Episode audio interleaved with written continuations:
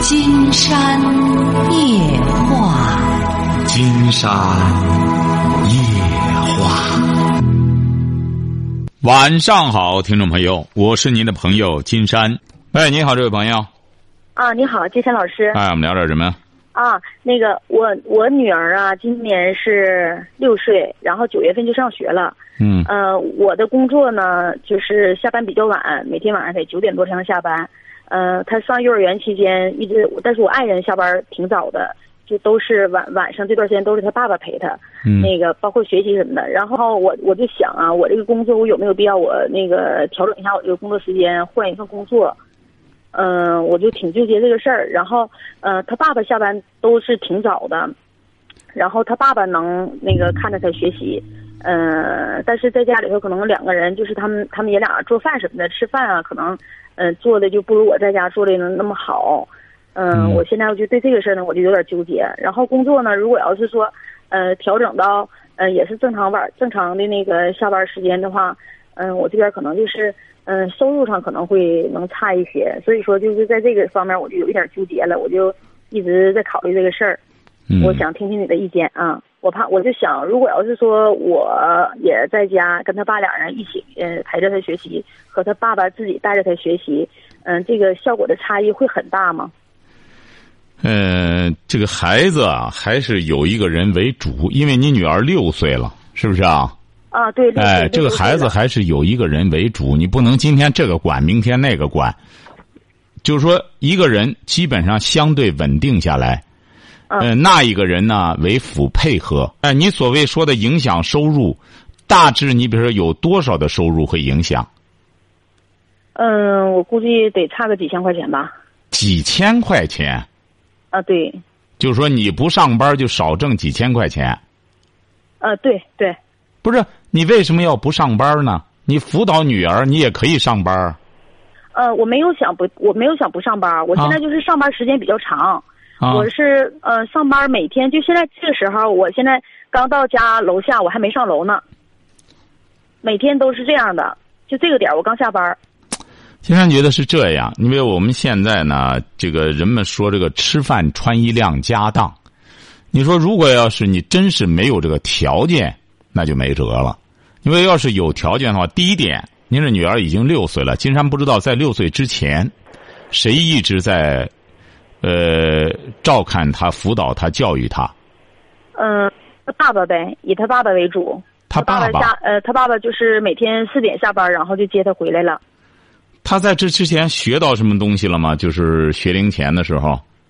嗯、学习这块，呃，也还行吧，学学一些英语，然后搁外边又学点儿舞蹈，然后再就是幼儿园的那些东西，学的不是特别多，幼儿园教的东西不多。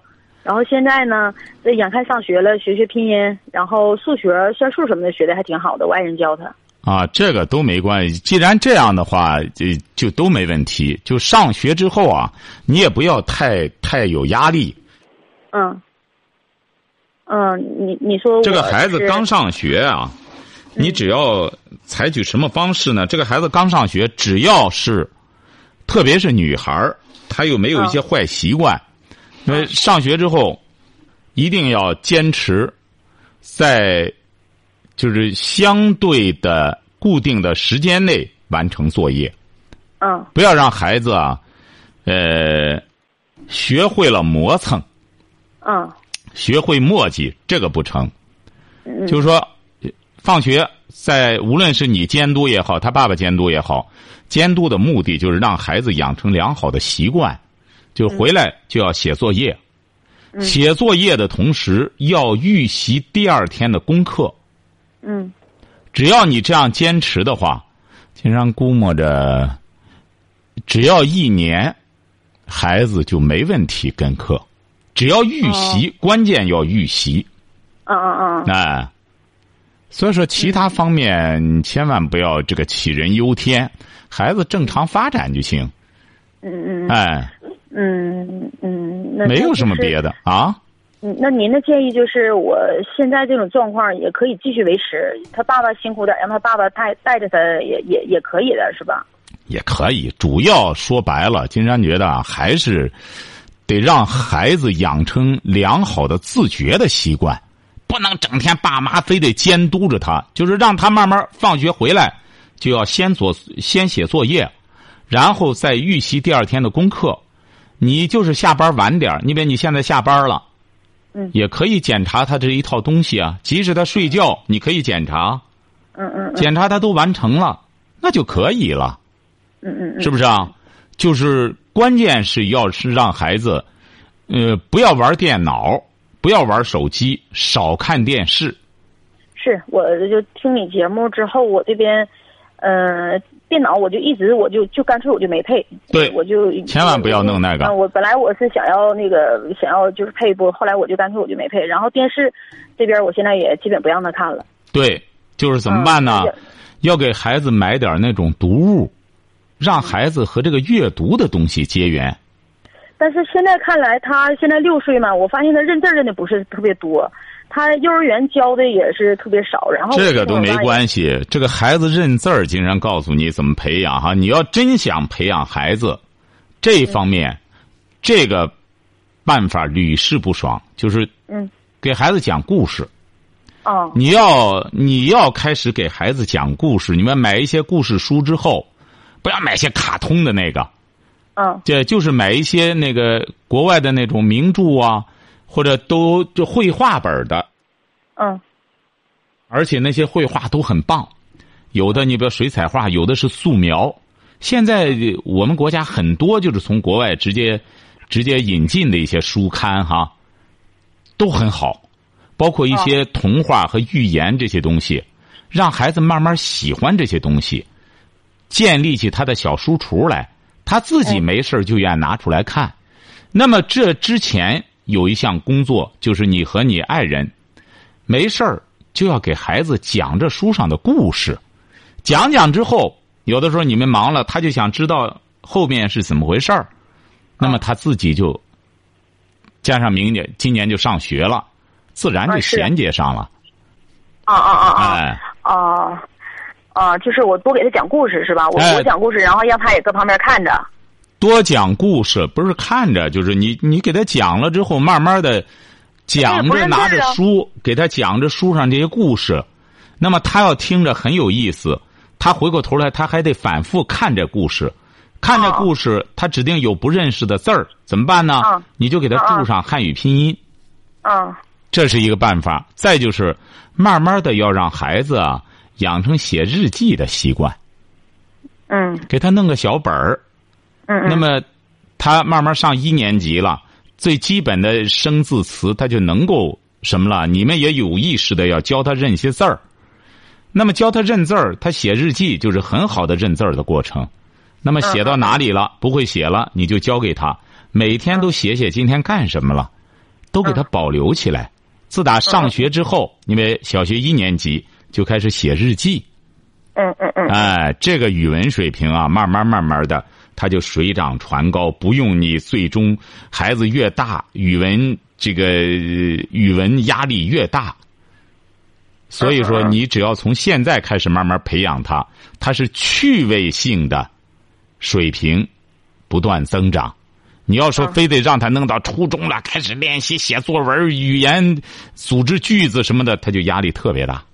嗯嗯嗯哎，嗯，所以说那我这就是些现在这些就给他多讲故事啊。没错，你们现在只要有这个意识了，就没问题。多讲故事，少看些电视乱八七糟的。看电视可以，你们帮着他有选择的看。嗯嗯嗯，哎我现在看特别控制他看电视。 哎，对，没错，那个东西啊，它很容，因为看电视很容易养成一种习惯。他实际上有的时候不是在看电视，纯粹为了不动脑子，就在那看这个电视。嗯嗯嗯，哎，他平时特别吵，但一看电视的时候他就没有声了，就搁那儿看。对呀、对这个东西，这这既浪费时间，又无助于这个意志，晓得吧？嗯哎嗯嗯嗯嗯，好是，的我这一直在想办法板他这个毛病，但现在还行。原来看的就比较慎，他爸爸在这方面，我觉得好像管的不是特别严，因为毕竟从四点钟一直待到这个点儿，有的时候他不睡，还等着我回去。他他爸爸本身一男人，带着他四五个小时，确实是耐性也磨的呀，也确实是磨没有了。哎，不不不所以不说不行，不不不，你得让他爸爸不能拿着孩子这个磨。金山讲了，教育孩子，啊你如果是当成一种任务和负担的话，你会非常累。嗯你比如为什么我们现在很多家长抱怨，说这孩子也不交流，十五六了给金山打电话，孩子也不言语，是不是青春期逆反了？那金山说，他小的时候你和他交流过吗？小和他交流什么也不不干什么他，现在他都十五六了，他也不说话什么的，他可能说话吗？是不是啊？这种交流的习惯就是从你女儿这个年龄段开始的。嗯，他嗯嗯回来家也愿讲讲他的所见所闻。嗯你作为这个孩子的父母，你们得津津有味的听，要听自己的孩子讲述一些事儿多有意思啊！嗯，不比看一些电视上那种无关和自己无这这毫无干系的一些乱八七糟胡编的故事要强百倍啊！嗯是是不是啊？你得真正从内心深处就愿意听女儿讲故事。因为冰心小的时候，她妈妈就特别爱听她讲，嗯那么那种眼神儿、那种耐心，都是一种鼓励。那么鼓励着冰心就不断的讲述，慢慢慢慢的，语言能力提高了，那么慢慢慢慢的就会写作了。然后还有一个问题就是，我发现我女儿啊，就特别特别特别的能说，就一直不停不停的跟我就不停的说。那说就很好啊，你就得，你这个女儿，您是不是东北的啊？哦，对啊，是东北的。哦，你看，东北东北人他就有个特点，因为东北语东北话呢，他这个口语啊，它就是普通话，它表述起来非常流畅，所以说首先没有语言障碍，晓得吧？嗯、哎，你别东北人讲话。话，东北人讲话有个特点，他都是完整的句子，晓得吧？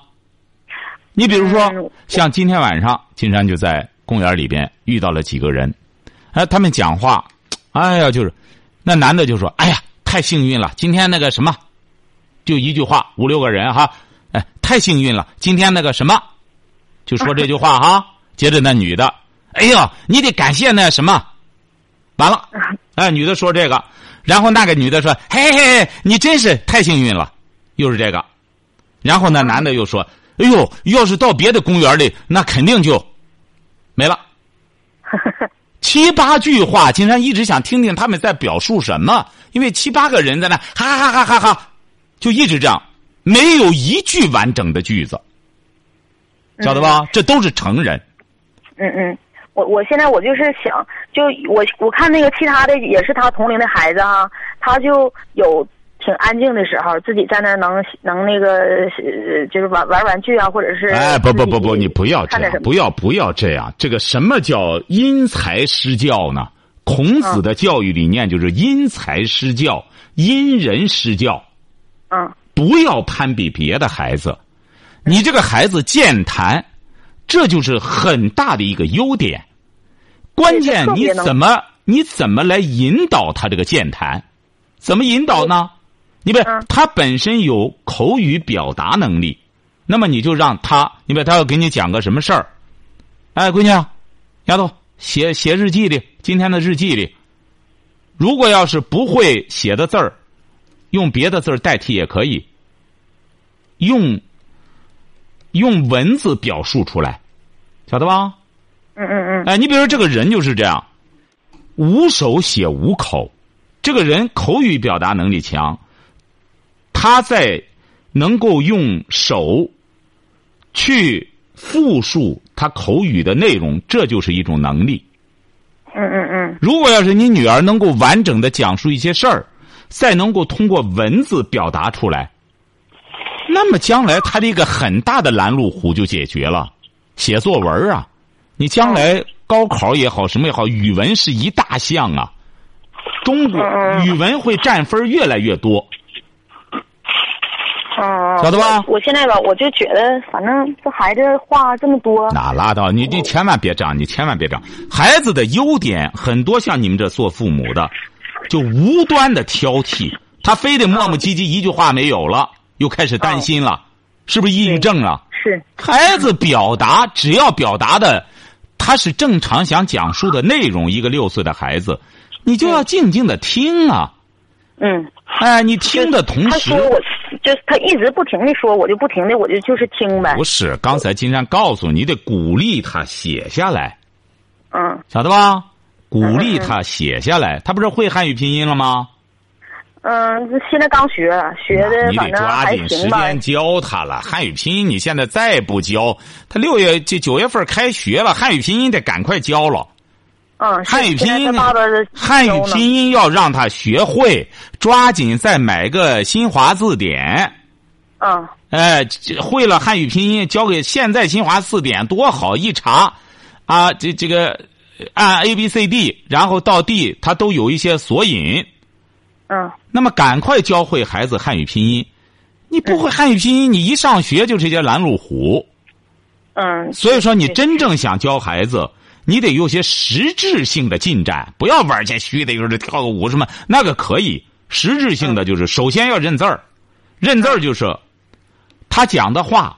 那么只要会了汉语拼音，孩子你就查着汉语拼音，把它都写下来就行了。哪个字儿不会了，一查就出来了。嗯汉语拼音赶快教会他不就得了吗？嗯嗯嗯，哎，你得有有有质有量的往前走。你们教了孩子，真正的呃要有结果。结果是什么？就是孩子会了这些汉语拼音了，而且会用这些汉语拼音来拼读了，这才是结果。你看看多长时间内你们能完成这个事儿？嗯嗯哎嗯，嗯晓得吧嗯？嗯先做这个事儿啊，好，在这个过程中有什么问题，随时给金山打电话。好，谢好谢嘞金山老师好，啊。再见哈，嗯好。哎，好好。所以说，教育孩子，啊，你看，这是一位东北的母亲。你看，现在孩子这样，孩子六岁要上学了，他这个时候给金山打个电话，金山就觉得这个正当其时。喂，你好，这位朋友我啊，女儿今年是本科毕业，她想考老师，她考到济南利城区的，呃，嗯今年今天下来成绩单了，已经录取，啊，很好，录取了。我想问一下，呃，她也呃，我们禹城呃，我们这里德州禹城，她也面临想要想要面试了，呃，二十六号就要面试了，看那还录取了，你说禹城还面试不面试啊？我问哪里好哈、问金山老师。肯定历城区的。尽管禹城呢，也是一个挺不错的城市，禹城也也很漂亮，但是你相比之下，你这个历城区，实际上它就济南市了。嗯，哎，你比如她，你女儿既然考上历城区的老师了，应该实实际上济南离禹城离济南也很近，两边这么近，既然女儿已经考上历城区的了，她为什么不在禹这历城区干呢？是不是啊？她就想回家的话他他啊那也个吧，他就说说是，呃，历城区也是，呃，历城呃呃往农村里分，老师，下边农村乡镇上，啊，那禹城呢？禹城呢，他是还没面试呢，他考的笔试成绩很好，呃，面试吧，嗯那个能能想上禹城市里市市里边儿要考的好的话，咱能考到市里，那是在市里禹城市里教你教书。但金山觉得，当然，金山只是提供一个建，这这个提个建议供您参考哈、啊啊，好吧，金山觉得啊，他即使在历城区的下面的乡镇，嗯。也是济南市了。呃他基本上，你比如他想呃找书店、找图书馆啊，什么各个方面，啊都能够把济南市这些文化资源都盘活了。他就是说白了，再想深造一下的话，山大就就就在历城这历城区这边都很方便，晓得吧？嗯他所谓那些乡镇，呃，历城的乡镇，也是就在济南市区了，都是一步之遥的事儿。甚至在历城区的乡镇，当个老师比在市区都舒服。买个车，那边的房子各个方面，空气也好，说白了都挺好，晓得吧？哦你女嗯你女儿呢？说白了，她要是考上之后，她要在教学要教的再好的话呢，说白了，她到这个什么来往上提的话，是都是没问题的。这个发展全由她自己了。金山是觉得他考上历城区的应该不错，你应该珍惜这个，让他脚干脆就脚踏实地的就在这儿干就成了。那那禹城的也不用面试去了哈。对呀、你就没必要了。你这样干嘛造成这种选择呢？你这种选择，啊还他这边已经人家已经录取了，都已经好了，那就就直接就上班就开始好好干就行了，是不是啊？嗯，是哎嗯，哎，谢历谢城历城谢区谢是大家啊很不错的，历城区是很不错的，晓得吧？哦好，祝贺你哈！哦啊好嘞，谢哎谢您，哈。哎好嘞，好，再见。喂，你好，这位朋友，嗯，我我我这个儿子啊，他今现在这这这这这十五了，上初二，他老是现在也不吃饱。他说吃了饱胖，那那这这这个孩子，你说他他都他都跟你不听你的，还怪还还脾气很很不行。哦，你儿子哦十五了，上初几？初二，初二对，啊，减他很胖吗？也不很胖。现在他原原先个吃很多，呃，他就是在他我同学说的吃的胖了不好，他说你吃这么胖都乱说。他现在吃饭很少。嗯，他关键学习怎么样？学习还还可以。还可以，什么意思呢？现在他就他那个在这个乡镇上上上学，他那个学校里二百个四个班二百个学生，他他算考现在是第三第三名，他是二百个学生的第三名，二二二百个，二百个学生当中的第三名。对，哦，行啊，他吃个差不多，不影响他发育就成了，这都不是什么大事儿。他要饿了，他自然就吃。呃，孩子学习不错，他能够学习这样，他自然能够有些道理也明白。那么你也不一定非得说，整天撑得他难受，你觉着才是好。那么他就适可而止，稍微欠一点儿，还有助于健康，晓得吧？哦哎、哦，还有问题吗？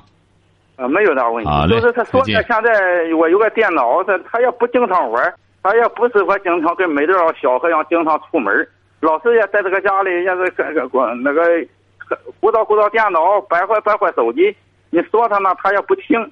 哦，那金山觉得就给您说也没意义了，因为他也不听你的，给你说有什么用啊？这不说废话吗？是不是啊？哦哎，哦，就说你说了不算呐，你是干嘛的？嗯，我也是出门打工，农民吧。哎，出门打工的农民，你想想，你在一个单位打工，指定那个单位老板说了算，是不是啊？哦哎，给那单位单位说事儿，谁给你说？直接给老板说了，为什么呢？因为你说了不算，你打工说了不算，你在家里也说了不算，那么你就不要操这些闲心了。那么他听谁的呢？您这儿子，啊，他听谁的？听他妈的吗？他妈的说他，他也听一点，也不是，嗯，也不是很听。啊，那就是总的来说不听你俩的话，那么你就千方百计的让他听金山夜话，晓得吧？哦哎，哦千方百计的让他听，那么他就明白了，他有什么问题，他可以直接和金山交流，就不需要您再做二传手了，好不好？哦，哎，好嘞，再见。我们有些父母就是这样，说了不算， 那竟然和他再说有什么意义呢？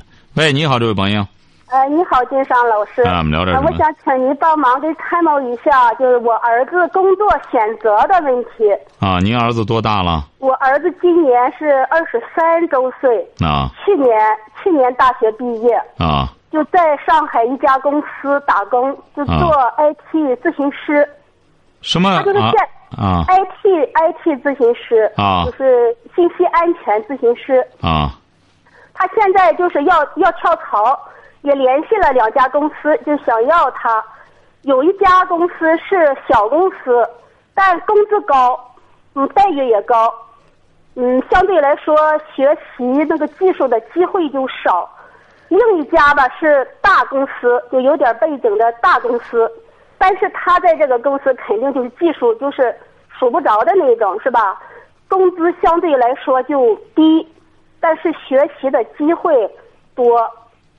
他现在就犹豫，该选哪一家？选大的。一定要选大的是吧？对，为什么要选大的呢？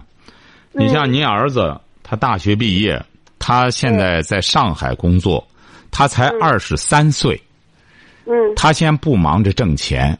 呃，老百姓经常好说一句话，说什么“宁为鸡头，不为凤尾”，有这个说法吧？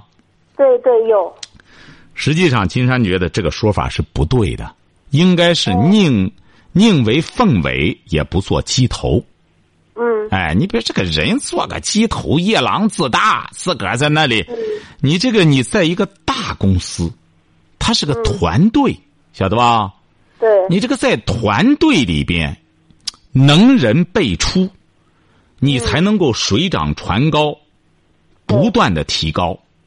嗯你在一个小小团团伙里边，一帮人倒挺能这划拉钱，嗯你多划拉那点钱，你是拿着自己的生命时间在换钱，而整体水平得不到提高，晓得吧？对对，这是不划算的。你比如说，我们要说起自己的长辈来了，说，哎嗯，你你你爸是干嘛的？我爸是那个是凤尾，凤凰的尾巴，是不是啊？嗯、那你爸是干嘛？我爸是鸡头。那么，呃，你将来人家说用一个字儿来表达，是不是啊？一个字儿来表达，那我爸是凤，凤凰的凤。那我爸是什么？我爸是鸡，是不是啊？你用一个字儿，哎，一概括一回答就看出来了。鸡头毕竟还是鸡，是不是啊？对，这个凤尾再怎么说也是凤，嗯所以说年轻人啊，金山建议啊，不要年轻轻就光看那个利字儿，要怎么着呢？要进入一个大的团队。为什么现在金山说我们有一些年轻朋友一定要到一些这个国有的单位，晓得吧？去历练。大公司，国有的公司，为什么呢？因为这个国有的公司啊，一些大公司啊，它人才济济，晓得吧？哎，你在里边呢，你才能够感觉到自己问题出在哪里。嗯你你在这个大团队里觉得自个儿，哎呀不行啊，我我觉着干什么？但你一旦横向比较，晓得吧？你就会感觉到，你已经在很高的位置上了，晓得吧？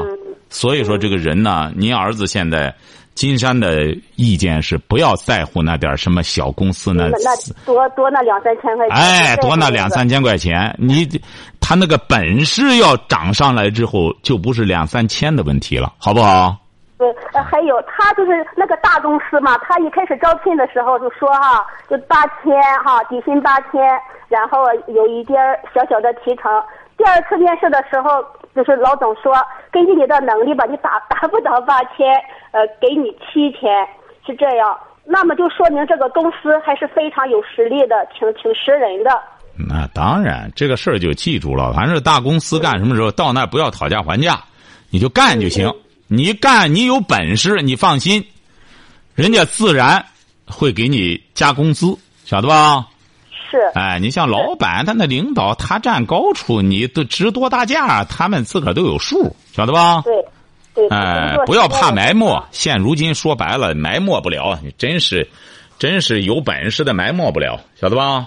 嗯，哎嗯，好嘞，再见还有哈。金山老师，还有我什十么年前给你打过电话，我啊再说一遍吧，我挺感谢你的，就是我老公出轨的那一位，哦你，让我好好照顾儿子，把把他爷爷照顾好。就是儿子去年就是毕业，哦总的来说能能自立， 对呀很感谢你的金山老师。对，啊金山就记起来， 对你这就对了，是不是？他出轨，你不要管他，他做错事儿了，对他自己受到惩罚管他没用。啊哎，他自 己受到惩罚，他内疚。你呢，照顾好儿子，照顾好老人，是不是？你没犯错，你拿着他的错惩罚你自个儿干嘛？是不是啊？是，哎你说的都是真理。哎所以儿子遇到这个问题，儿子犹豫，我老公就说啊，让儿子选择吧。我就是心里就是不不踏实，我就想给您打个电话。对今金天山儿觉子就得去哪就去哪了。金山觉得是这样，我们有很多家长动辄就是让孩子自个儿选择，哎，这好像是对他的尊重。你要是家长没有能力选择，是不是啊对？那就只能让孩子自个儿选择。如果要是你有渠道，能给孩子提出一些建议来，对呀，是不是？你为什么不给他提建议呢？你甭别的，洛克菲勒的儿子亏本了，上百万的公司赔进上百万去，真正给他指点迷津的，还是洛克菲勒这位父亲呀、是不是啊？嗯，您说洛克菲勒，啊按道理讲，这种人，哎，让让孩子自个儿看着办去吧，那可能吗？对不对？啊错了不就完了吗？是啊，你这错了个父母是干什么呢？父母就是实在不行，那就可以借助于别的力量。你把孟母，为什么说孟母伟大呀？孟母也没读大学，也没学历，但是他看着自个儿的儿子跟着什么人儿学什么人儿，那么跟着卖肉的，他就光在那吆喝着卖肉，是不是、啊？那么怎么办呢？我就要给他，我们搬家就搬到一个学堂去，搬到个学校去。那么我这个儿就整天跟着学校的老师学，他这不就学好了吗？对，是不是啊？所以说，孟母尽管不会教孩子，但他会把孩子置于一个可以受教育的环境里。是，哎，所以说我们很多父母啊，千万不要当自己不能指导孩子的时候，嗯，拿一种什么尊重孩子的选择，什么拿这个来做借口，自己来耽误自个儿的孩子。是是不是啊我就感觉心里不踏实。我让孩子打，我让儿子打电话，他没打，我就着急，干脆我给你打吧。 对，因为他毕竟才二十三岁，这么年轻，嗯是不是嗯啊？你当面对那边多着几千块钱儿一个小公司也学不着什么东西，是不是啊、相当于他拿着自己的青春，哎，拿着你慢慢岁数大了也就不要了，是不是啊？是，所以说不能拿着这个去换这仨瓜俩枣儿，而是应该对嗯在这个大公司，你这个做妈的关键时刻，给孩子要指一条明路，指一条正路，晓得吧？主要是还谢谢你，我就想起你来。哎，甭客气，嗯好吧，好嘞，再见哈好谢。谢您，金山老师啊。哎好嘞，好嘞。瞧见了吗？这就是聪明的妈妈。金山记得了，当年的时候也是他爱人出轨了，他很痛苦，就说怎么和他理论，怎么的，我儿子要高考了，怎么的。金山就给他讲，很简单，不要管他，他出轨，因为他爱人也不想离婚，觉得想甩那女的也挺难受，什么。金山说甭管他，让他自个儿去缠磨去。那么你就管好你的儿子，管好你公公，这一切就行了。那么他爱人是非常内疚的，很难受。你看人家这儿子现在大学毕业，在上海也就业了。好，今天晚上金山就和朋友们聊到这儿。